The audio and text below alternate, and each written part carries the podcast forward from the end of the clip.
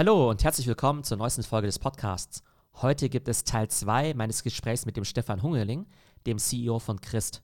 Im ersten Teil ging es ja um die Digitalisierung bei Christ und heute sprechen wir über die aktuelle Lage am Uhrenmarkt.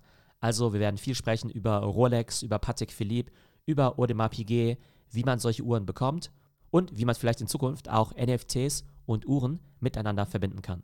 Eine extrem spannende Folge für alle Uhrenliebhaber. Und hier noch der Hinweis auf die Metaverse Masterclass und die findet nächste Woche am 12. August statt. Diese Masterclass ist vor allem für Marketer und Strategen spannend, die wissen wollen, wie man ins Metaverse eintritt, welche sinnvollen Use Cases es da überhaupt gibt, was eine sinnvolle NFT-Strategie ist und wie Metaverse Marketing funktioniert. Alle weiteren Informationen gibt es auf metaversemasterclass.de und ihr könnt den Promocode Podcast verwenden für einen 10% Rabatt. Alle Links und Informationen sind nochmal in den Show Notes verlinkt. Und jetzt geht's weiter mit der Folge. Viel Spaß damit.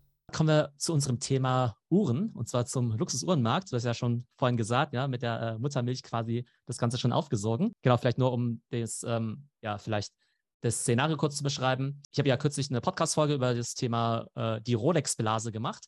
Habe da eben auch eingeräumt, dass ich jetzt kein großer Uhrenexperte bin, aber mir vor etlichen Jahren auch mal eine Rolex-Uhr gekauft habe und einfach die Dynamiken in diesem Markt eben ganz spannend finde. Und aktuell kann man ja beobachten, dass diese Uhren äh, offenbar weltweit überall ausverkauft sind. Das heißt, wenn du zu Juwelieren gehst, dann findest du oftmals eben leere Schaufenster oder nur irgendwelche Attrappen, mit denen du mal rumspielen kannst. Du findest die Dinger zum Teil dann eben nur auf dem Graumarkt. Und das wirft natürlich viele Fragen auf. Zum einen natürlich, ähm, warum gibt es eigentlich diese Verknappung im Augenblick oder diese Notlage, sag ich jetzt mal. Aber dann natürlich auch viele Fragen in Richtung Vertriebsmodell. Mensch, ähm, warum machen eigentlich so wenige Uhrenbrands vielleicht auch Direct-to-Consumer? Müssen die jetzt dem Graumarkt unbedingt quasi den Markt überlassen? Ähm, also viele spannende Themen, die ich gerne mit dir besprechen würde. Ja, ich glaube, das ist äh, tatsächlich ein, ein super spannendes äh, und weites Feld. Ähm, und da gibt es halt auch immer mal wieder so ein paar Thesen, Aussagen, die ich lese, wo ich denke, ja, nee, so ist das wahrscheinlich nicht. Deswegen hatte ich dir ja auch nach deinem äh, Podcast zu ähm, geschrieben, den ich ganz spannend fand. Ich würde hoffen, dass wir vielleicht über unser Gespräch hier nochmal so das ein oder andere ähm, auch ja, hilfreiche, lehrreiche, wie auch immer, mitgeben können, dass da vielleicht nur so das ein oder andere sich ein bisschen, sich ein bisschen klärt. Weil also zum Beispiel, ich bin mir relativ sicher, dass du bei ähm, autorisierten Händlern nirgendwo in irgendeinem Store Attrappen siehst. Da kann ich nahezu ausschließen, das ist wahrscheinlich nicht so. Da muss man ein bisschen schauen. Und ich hoffe, dass es auch, ähm, dass es da auch keinen substanziellen Graumarkt gibt, wobei es dann natürlich so ein bisschen auf die Definition ankommt, was denn ein Graumarkt ist oder nicht. Aber vielleicht, also ich meine grundsätzlich, was natürlich passiert ist ähm, und wo natürlich auch so ein bisschen digitalen Medien ähm, zu beigetragen haben, ne, also die Digitalisierung des Handels, aber auch dann Social Media und so weiter ist, dass das ganze Thema Uhren und Schmuck, wie du es ja auch gerade schon mal äh, für TikTok gesagt hast, dass es einfach eine enorme Aufmerksamkeit bekommt. Ne? Das ist sehr stark aus so einer Nische wohlhabender äh, älterer äh, Westeuropäer ähm, äh, rausgekommen. es gibt deutlich mehr jüngere Leute, deutlich mehr Menschen, die sich für dieses Thema interessieren. Es wird deutlich ähm, breiter diskutiert ne? in, in, Social Media. Es gibt deutlich mehr Möglichkeiten, sich auch außerhalb autorisierter Händler damit auseinanderzusetzen, wie zum Beispiel auf den, ähm, auf den äh, Certified Pre-Owned Plattformen. Und dadurch hat das Thema, glaube ich, einfach mehr Präsenz äh, bekommen in digitalen, aber auch, auch in klassischen Medien oder so, die häufig darüber sprechen. Und parallel hast du jetzt ja, ähm, keine Ahnung, 10, 12, 15 Jahre lang haben wir alle in einer Welt gelebt, so ein bisschen salopp gesagt, Geld nichts gekostet hat. Ja, ja, ich weiß, ne, alle, alle, alle Volkswirte werden äh, jetzt die Hände über den Kopf zusammenschlagen, man möge mir die Vereinfachung nachsehen, aber de facto ist halt immer mehr Geld über die diversen Krisen und so weiter in, in die Welt gespült worden, zu ähm, relativ wenigen bis kaum äh, Zinsen. Wenn ich natürlich dann ähm, mit, so einem, äh, mit so einem Luxusthema, das irgendwie Prestige, Image, womöglich Werterhaltung und so weiter mitbringt, ähm, auf eine Welt treffe, wo es immer weiter ähm, diskutiert wird, immer stärker in die Öffentlichkeit getragen wird und dann auch noch entsprechendes Geld da ist, ähm, dann, äh, dann gewinnt das natürlich eine ganz ähm, spannende Dynamik. Und ich glaube, das ist exakt das, was in den letzten, in jetzt, in den letzten Jahren passiert ist. Ne? Und dadurch ist es irgendwie in aller Munde, man sieht da sehr viel von, ist einfach dann dadurch ein sehr, ähm, sehr dominantes Thema geworden. Das Spannende ist doch auch, dass vor ein paar Jahren ja auch viele eigentlich ja den äh, Niedergang der Armbanduhr ja auch prognostiziert haben, weil man ja gesagt hat, naja, jetzt tragen ja alle nur noch Apple Watches.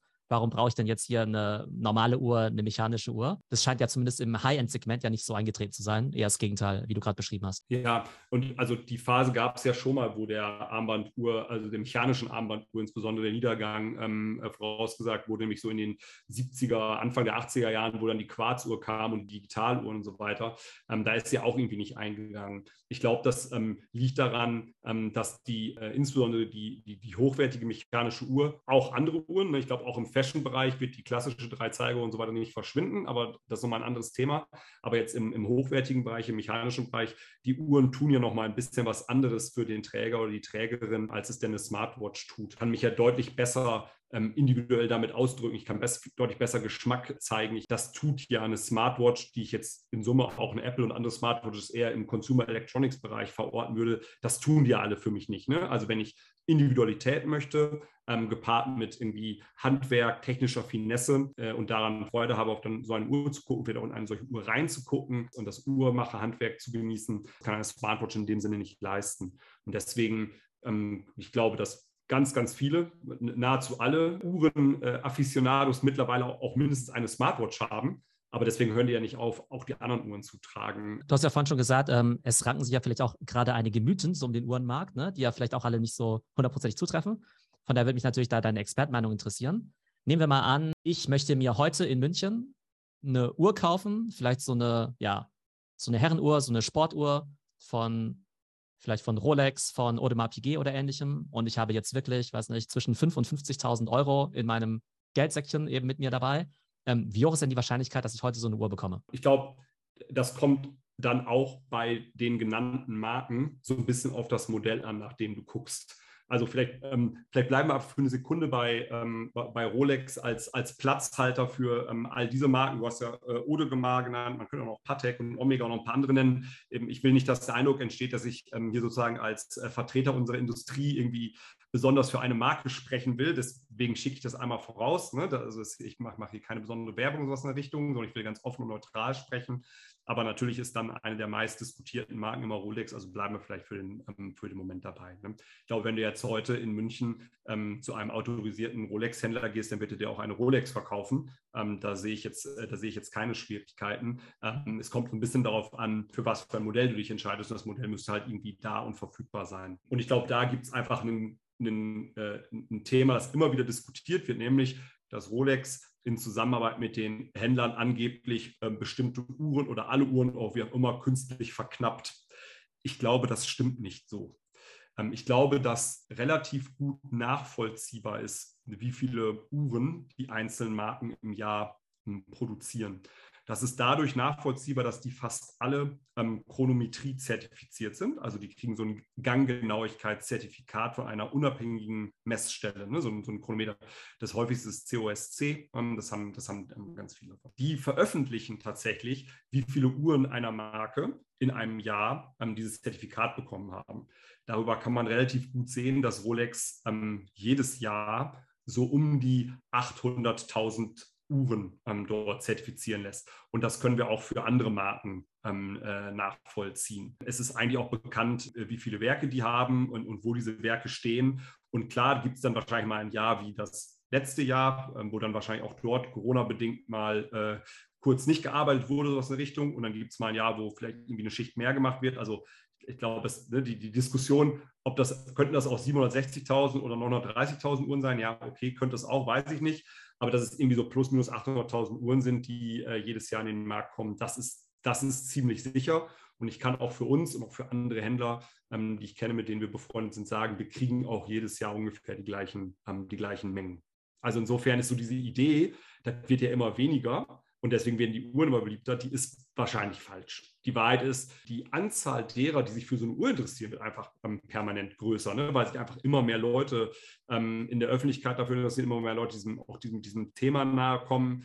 Ähm, ein, ein, Kommentar bei dir und dem Podcast war ja auch, ist ja irgendwie so ein Männerthema. Nee, glaube ich nicht. Ich glaube, das ist zunehmend in den letzten Jahren auch ein, ähm, immer mehr ein Frauenthema geworden. Ähm, es gibt übrigens auch immer mehr weibliche Uhrmacher, also Uhrmacherinnen, ähm, was eine super Entwicklung ist.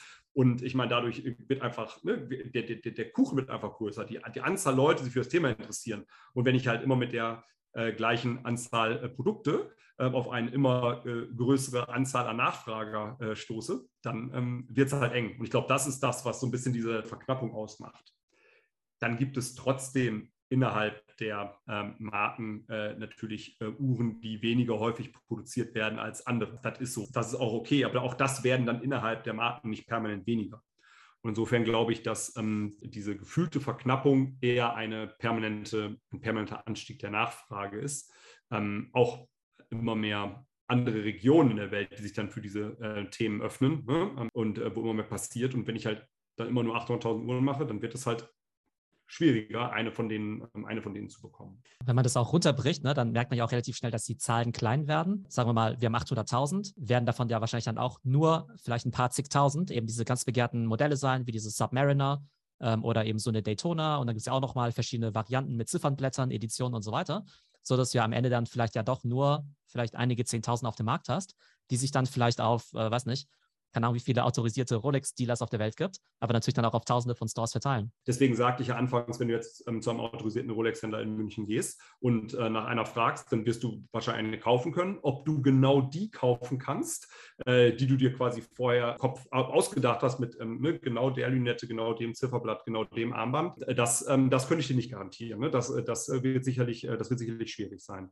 Ähm, und dann gibt es, ähm, wie du richtigerweise sagst, halt so ein paar Modelle, die nochmal ähm, deutlich beliebter sind wo jetzt auch immer dieser Beliebtheitsgrad herkommt, aber ähm, von den gerade von dir genannten, ich bleibe jetzt mal bei einer Submariner, können auch gerne gleich äh, nochmal auf andere Marken wechseln, damit wir immer, ne, nicht immer, also nochmal, ne, das hier so, ich mache hier nicht einen Rolex-Werbetrailer, ähm, aber ähm, Submariner ist sicherlich irgendwie ein, ein, spannendes Modell. Wenn du jetzt sagst, ja, ich will aber jetzt ähm, genau äh, die Submariner mit der äh, grünen Linette und dem in, in ganz Stahl als Professional äh, Stahlmodell in der grünen Linette und genau die muss es sein. Hast du natürlich die allerbesten Chancen, ähm, dass der Händler, zu dem du gehst, die Uhr gerade nicht da hat.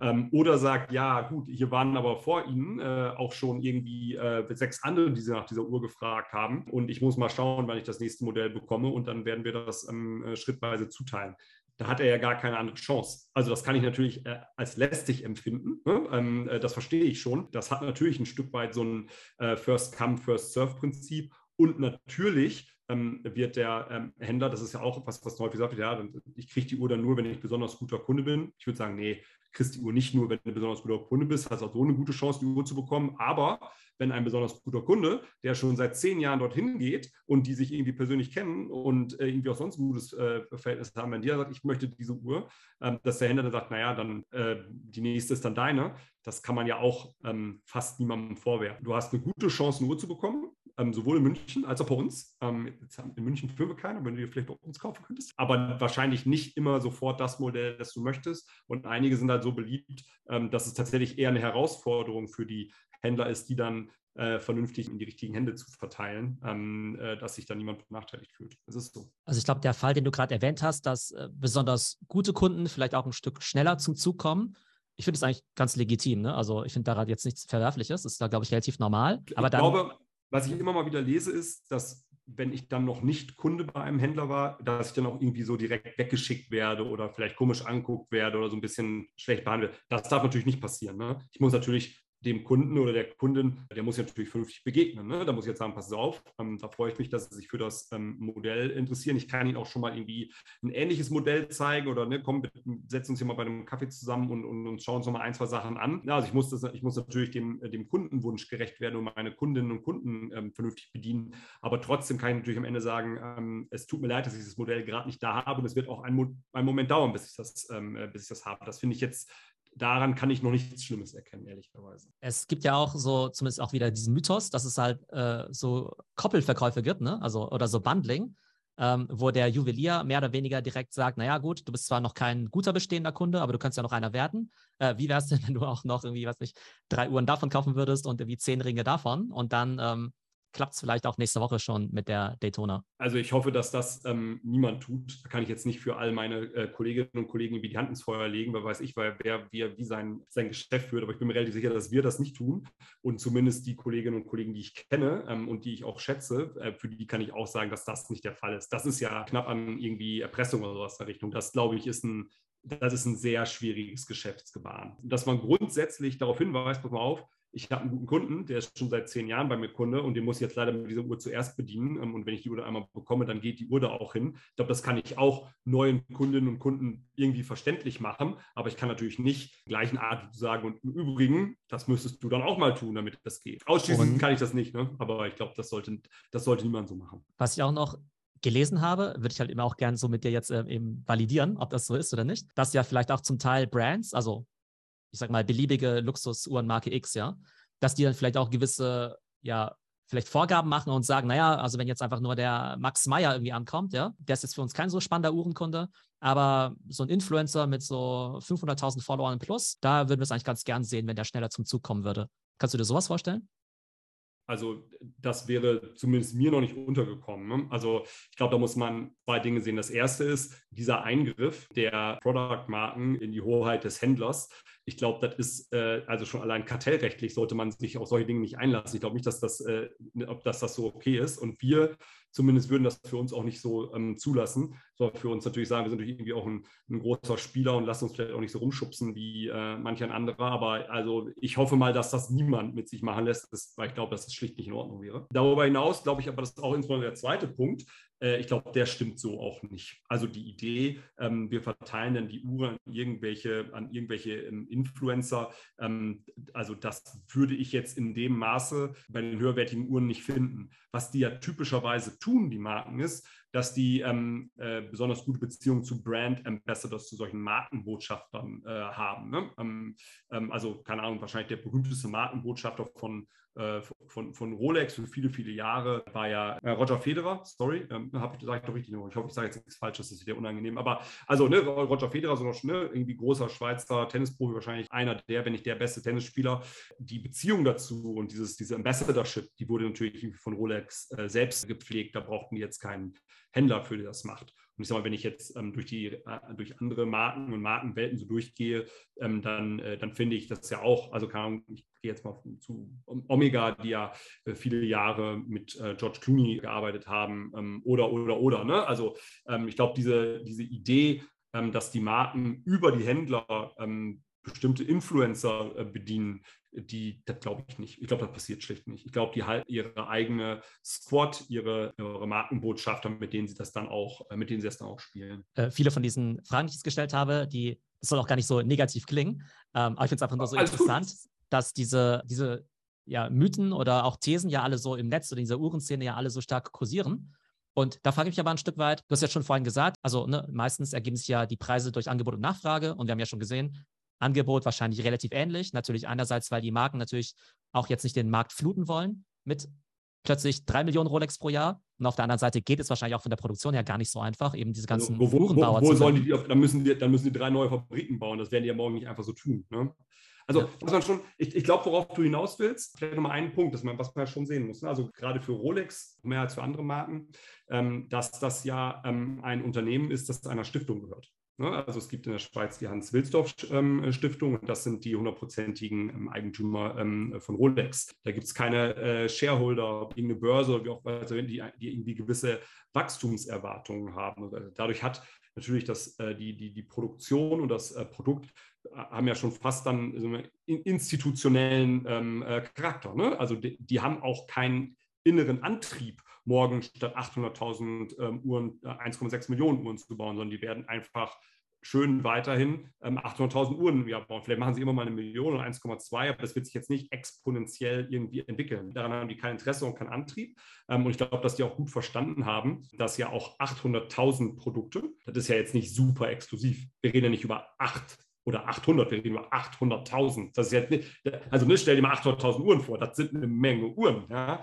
Ähm, die werden ja nur exklusiv durch die starke Nachfrage. Ich glaube, dass sie zu Recht kein Interesse daran haben, das äh, jetzt irgendwie zusätzliche Fabrikkapazitäten aufzubauen und deutlich mehr Uhren zu produzieren. Und das ist doch gut so. Aber du hast, ähm, der, der Punkt, auf den du eigentlich hinaus wolltest, ist natürlich dann äh, der spannende. Ne? Woher, woher kommt denn der Hype? Woher kommen denn dann irgendwie die, die hohen Preise im Zweitmarkt und so weiter? Wer hat da eigentlich ein Interesse dran? Wie, wie, wie, wie kommt das eigentlich? Und ich glaube, da muss man schon sagen, dass die Marken selbst und die Händler, die autorisierten Händler, die haben wenig bis kein Interesse daran, dass die Zweitmarktpreise so stark ähm, explodieren. Das führt ja zu unangenehmen Nebeneffekten. Ne? Also wenn ich eine Uhr habe, die normalerweise, ähm, keine Ahnung, 10.000 Euro kostet, aber auf dem Zweitmarkt ähm, 100.000 Euro kostet, die Zahlen denke ich mir gerade aus, da habe ich kein Beispiel für, äh, und ich stelle diese Uhr ins Schaufenster, dann stelle ich ja gar keine Uhr mehr ins Schaufenster dann stelle ich ja ins Schaufenster einen Geschenkgutschein für 90.000 Euro. Das ist ja, das, das, so funktioniert das Spiel ja nicht. Ne? Also das, das kann ich ja nicht tun, weil ja jeder Mensch, der an dem Fenster war, sofort das Interesse daran hat, einfach die 90.000 Euro mitzunehmen, egal ob er Interesse an der Uhr hat oder nicht. Ähm, und das ist, glaube ich, das, ist, das kann nicht im Interesse einer gesunden Markenführung und einer gesunden Entwicklung sein. Deswegen ähm, glaube ich, dass die, also weder die autorisierten Händler ähm, noch die Marken selbst ein Interesse daran haben, dass es explodierende Zweitmarktpreise gibt. Wenn du vielleicht kurz diese Begriffe für mich mal definieren könntest, also was ist jetzt der Sekundärmarkt, was ist der Graumarkt, was ist ein autorisierter Marktplatz? Ähm, wie kann man die sozusagen ja, gruppieren? Graumarktspieler sind für mich Spieler, die Neuware in den Markt bringen, ohne dafür autorisiert zu sein. Wie auch immer, wo auch immer das her. Äh, und das ist natürlich irgendwie im Rahmen selektiver Distributionsverträge und so weiter nicht zulässig.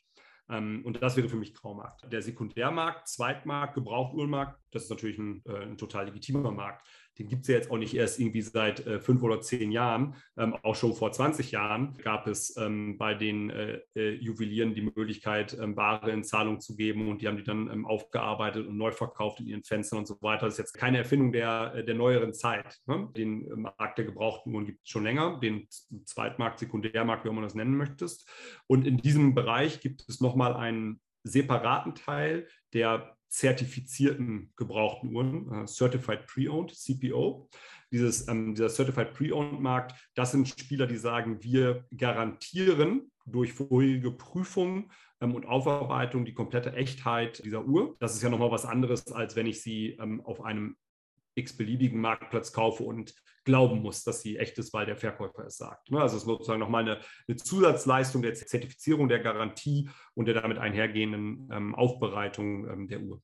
Und das wären dann solche Marktplätze wie jetzt zum Beispiel Chrono24, Chronext, Watchmaster und ähnliche. Ja, also Chrono 24 äh, wäre meiner Definition ein klassischer Marktplatz. Das ist sowas wie ein eBay für Uhren. Ähm, sowas wie ähm, äh, Chronex oder Watchmaster, das sind Certified Pre-Owned Händler. Ähm, ich glaube, Chronex weiß das noch nicht so ganz genau, wo sie sich am Ende einsortieren wollen, aber auf jeden Fall Watchmaster würde ich mal ähm, als Certified Pre-Owned Händler äh, bezeichnen. Da trifft nicht einfach nur Angebot und Nachfrage, Käufer, Verkäufer aufeinander, sondern die nehmen die Uhr an, ähm, garantieren, zertifizieren die ähm, Echtheit, bereiten sie auch nochmal auf und verkaufen sie weiter. So wie es ja auch ähm, autorisierte Spieler tun, also zum Beispiel ähm, Bucherer. Es gibt auch bei Bucherer den ähm, Certified Pre-Owned-Bereich, wo Bucherer die Uhren ähm, ankauft, aufbereitet, die Echtheit garantiert und äh, das dann weiter. Nach dem, was wir jetzt gehört haben, ähm, könnte man doch auch sagen, eigentlich ist im Uhrenmarkt alles in bester Ordnung. Wenn du halt eine bestimmte Uhr haben möchtest, dann gibt es halt verschiedene Wege. Entweder du bist halt zufälligerweise ein guter Kunde bei einem Juwelier und dann bekommst du vielleicht eine Uhr auch mit einer nicht jahrelangen Wartezeit, oder du musst dich halt ein bisschen mehr gedulden oder für die Ungeduldigen gibt es immer die Möglichkeit, für 30 bis 300 Prozent mehr das Ganze eben auf einer der genannten Plattformen zu kaufen. Und jetzt könnte man doch einfach sagen, naja, ähm, so ist es halt bei begehrten Gütern. Ähm, das äh, ja, muss jeder mehr oder weniger akzeptieren. Glaubst du, das könnte man so unterschreiben oder denkst du, nee, es gibt irgendwie schon so Strukturen vielleicht im Uhrenhandel, wo man einiges verbessern kann, sodass es vielleicht A, nicht zu so einem großen Unmut kommt und B, dass es dann eben gar nicht äh, vielleicht zu diesen Gerüchten oder vielleicht tatsächlich äh, komischen Situationen gibt, wie vielleicht irgendwelche Händler, die dann doch irgendwelche Mauscheleien machen oder so? Ich glaube, dass es grundsätzlich schon ein Risiko gibt, dadurch, dass ähm, manche Uhrenmodelle, Marken dann irgendwie schwierig verfügbar sind. Ne? Also äh, wir nehmen nochmal dich als Beispiel, ja, ähm, aber wir, wir, können auch in irgendeinem beliebigen Unternehmer das nehmen. Es ist ähm, äh, genug Geld da, um eine solche ähm, Uhr zu erwerben. Es ist auch aus der erfolgreichen Tätigkeit, um nur als Content Creator, Podcaster oder sonst wie Unternehmer, wie auch immer, Unternehmerinnen, ist auch ein, ähm, ist auch ein gewisses äh, äh, Selbstvertrauen da und mit, ne, mit dem äh, oder Selbstbewusstsein da und mit dem, mit dem Geld und mit dem Selbstbewusstsein ähm, werde ich halt bei einem Händler nach dem anderen abgewiesen, weil ich die Uhr meiner Wünsche jetzt gerade nicht kaufen kann. Ich glaube, das kann schon frustrierend sein, ähm, also sehr.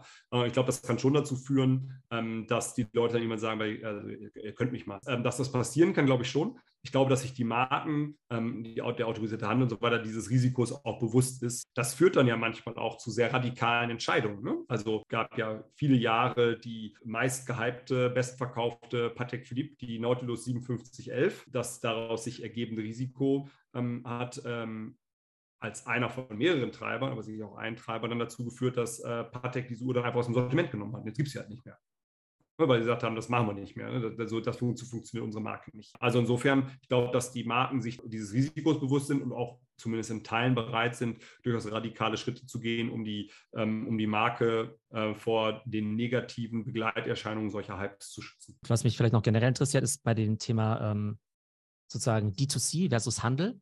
Jetzt ist es ja bei euch so, ähm, ihr habt natürlich einen riesigen Footprint, ihr habt eben sehr viele Geschäfte, seid ja auch an sehr vielen Standorten unterwegs. Patrick Philippe, das macht jetzt für die ja keinen Sinn, jetzt irgendwie, was ich 200 Stores in Deutschland zu eröffnen. Aber für die ist es ja relativ aus meiner Sicht trivial sein, jetzt vielleicht drei Stores zu öffnen, einen in Hamburg, Berlin und München. Ist das ein Trend, dass jetzt eben gerade die Luxusmarken, also sieht man ja auch im Modehandel viel, dass die zunehmend D2C gehen und jetzt den Juwelier Müller, Meyer, Schmidt dann gar nicht mehr brauchen? Ja, also ich glaube, es gibt grundsätzlich bei den großen Marken eine äh, Tendenz zur, ähm, zur Konsolidierung des Footprints. Braucht nicht an jeder Milchkanne dann einen, äh, einen entsprechenden Händler.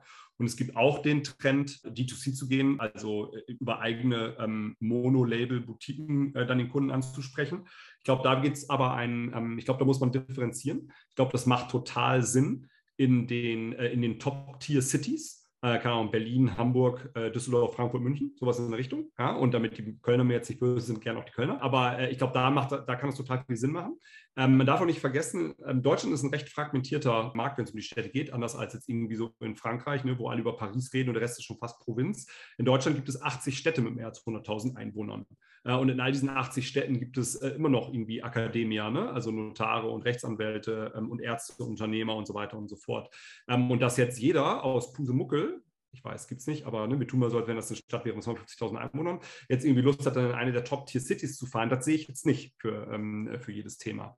Ähm, und deswegen glaube ich, dass wir in eine Welt kommen, ähm, wo wir zunehmend Monolabel-Boutiquen ähm, von den Markenbetrieben oder externen Betrieben in den Top-Tier-Cities sehen, aber in den Second-Tier-Cities weiterhin ähm, einen sehr starken Multi-Brand-Retail. Dann in Summe auf einem etwas kleineren Footprint, ähm, aber, aber schon so, dass das, äh, dass das sehr gut funktioniert. In den ganz kleinen Städten wird das wahrscheinlich immer weniger und nicht mehr relevant sein. Und vielleicht noch zum Abschluss ähm, als Ausblick. Was ist ein Thema, was eure Branche jetzt so die nächsten Jahre beschäftigen wird, entweder aus Christsicht oder für die gesamte Industrie? Ja, ich glaube, im, im Uhrensektor, da passiert ja gerade eine ganze Menge, haben wir ja gerade darüber gesprochen. Da wird sicherlich der Zweitmarkt, der Gebrauchtmarkt, CPO-Markt, das wird sich weiterentwickeln. Es wird spannend sein, wie sich da vielleicht auch die einzelnen Player irgendwann mal konsolidieren müssen, ähm, vielleicht auch die Marken selbst ähm, in, dieses, ähm, in dieses Geschäft einsteigen, das selbst dominieren wollen. Finde ich super spannend zu beobachten. Wir sehen ja auch zunehmend ähm, nochmal neue Materialien und Themen, die kommen. Also ich glaube, da ist einiges an Bewegung drin. Und dann ähm, gibt es ja, wir haben jetzt viel über Uhren gesprochen, es gibt auch den Schmuckmarkt. Da gibt es sicherlich das große Thema der, ähm, der Lab-Grown Diamonds, äh, die stärker auf uns zukommen, die auch nochmal andere Themen in der Technologie oder dann auch in der Tokenisierung äh, bieten als vielleicht die natürlichen äh, Produkte. Ähm, da weiß ich, dass verschiedene Spieler gerade dran sind, sich zu positionieren. Wir werden ähm, äh, dabei Christ und Brittmann Lange auch mit, einer, äh, mit, einer, mit, einem eigenen Sortiment, mit einer eigenen Kollektion noch in diesem Jahr kommen. Ähm, also da, glaube ich, passieren einige äh, spannende Sachen. Ich glaube, es geht vor allen Dingen darum, ähm, äh, alternative Materialien oder klassische Materialien in alternativer Gewinnungsform. Ähm, da passiert, glaube ich, gerade sehr, sehr viel. Jetzt hast du tatsächlich ja nochmal das Wort Tokenisierung genannt. Ja, da muss ich noch kurz drauf eingehen. Ja, das, das musste ich dir natürlich einmal, den, den Elfmeter musste ich dir ja einmal hinlegen. äh, ich bin ja weder Uhrenhändler noch Uhrenhersteller. Aber ich würde doch meinen, dass wenn ich jetzt Luxusuhrenhersteller wäre, also A, würde ich wahrscheinlich versuchen, viel D2C zu machen. Und B, äh, fände ich doch tatsächlich sowas wie NFTs doch ganz spannend. A, um nachvollziehen zu können, wer vielleicht gerade meine Uhr hat, möglicherweise, beziehungsweise auch, an, um an diesen ja, äh, Secondary Sales partizipieren zu können. Denn wenn ich jetzt meine Uhr für 10.000 verkaufe und der nächste die dann für 100.000 weiterverkauft, dann hätte ich doch vielleicht auch gerne meine 10 bis 20 Prozent äh, per Smart Contract direkt in meine Wallet geschoben. Siehst du das auf jeden Fall kommen oder ist da die Uhrenindustrie eher zurückhaltend, was solche Innovationen angeht? Also das sehe ich auf jeden Fall kommen. Äh, ich glaube, das dauert aber noch einen Moment. Ähm, ich glaube, dass die Uhrenindustrie vorher noch ein, zwei andere Hebel hat, ähm, äh, da ähm, die Märkte zu strukturieren und zu partizipieren, bevor das notwendig ist. Also ich glaube, das ganz große Thema wird der eigene Einstieg in den Sekundärmarkt sein. Damit, damit lässt sich relativ schnell relativ viel lösen. Ich glaube, das ist ein bisschen äh, da gibt es eine starke Analogie zur Autoindustrie. Die Autoindustrie hat dann ja irgendwie so in den 80er, 90ern das ganze Thema irgendwie gebraucht Autos ähm, auch irgendwie so liegen lassen und dann haben sich, gab es auf einmal eine Million Pornshops mit irgendwelchen Autos an jeder Straßenkreuzung und dann mussten sie mit relativ viel ähm, Aufwand äh, irgendwie in den Markt, aber jetzt dominieren sie ja dann ja doch wieder ähm, äh, selber ähm, auch das, auch, auch das äh, Zweitgeschäft. Und ich glaube, eine ähnliche Entwicklung ähm, werden, wir bei den, werden wir bei den Uhren auch sehen. Ne? Ähm, erste Anstrengungen gibt es ja, äh, die Schmor-Gruppe zum Beispiel, zu denen ja irgendwie Cartier, IBC, Panerai etc. gehören. Ähm, die haben Watchfinder akquiriert, ähm, nicht zu wechseln mit Watchmaster, äh, Watchfinder ähm, und ähm, bauen über die Technologie entweder als White Label oder auch als Marktplatz halt äh, die Möglichkeit aus, Uhren in Zahlung zu nehmen, äh, auch einen, Griff sozusagen an diesen Zweitmarkt, den Gebrauchtuhrenmarkt zu bekommen. Ähm, Rolex hat annonciert, ähm, dass sie ähm, sich stärker mit ihren Händlern, mit ihren autorisierten Händlern zusammentun äh, äh, wollen, um eigene CPO-Lösungen zu bauen. Heute sind ja die, ist ja mal die dominante Rolex-CPO-Lösung, ist ja sicherlich die von, ähm, von Bucherer, die da, glaube ich, einen super Job machen, habe ich großen Respekt vor.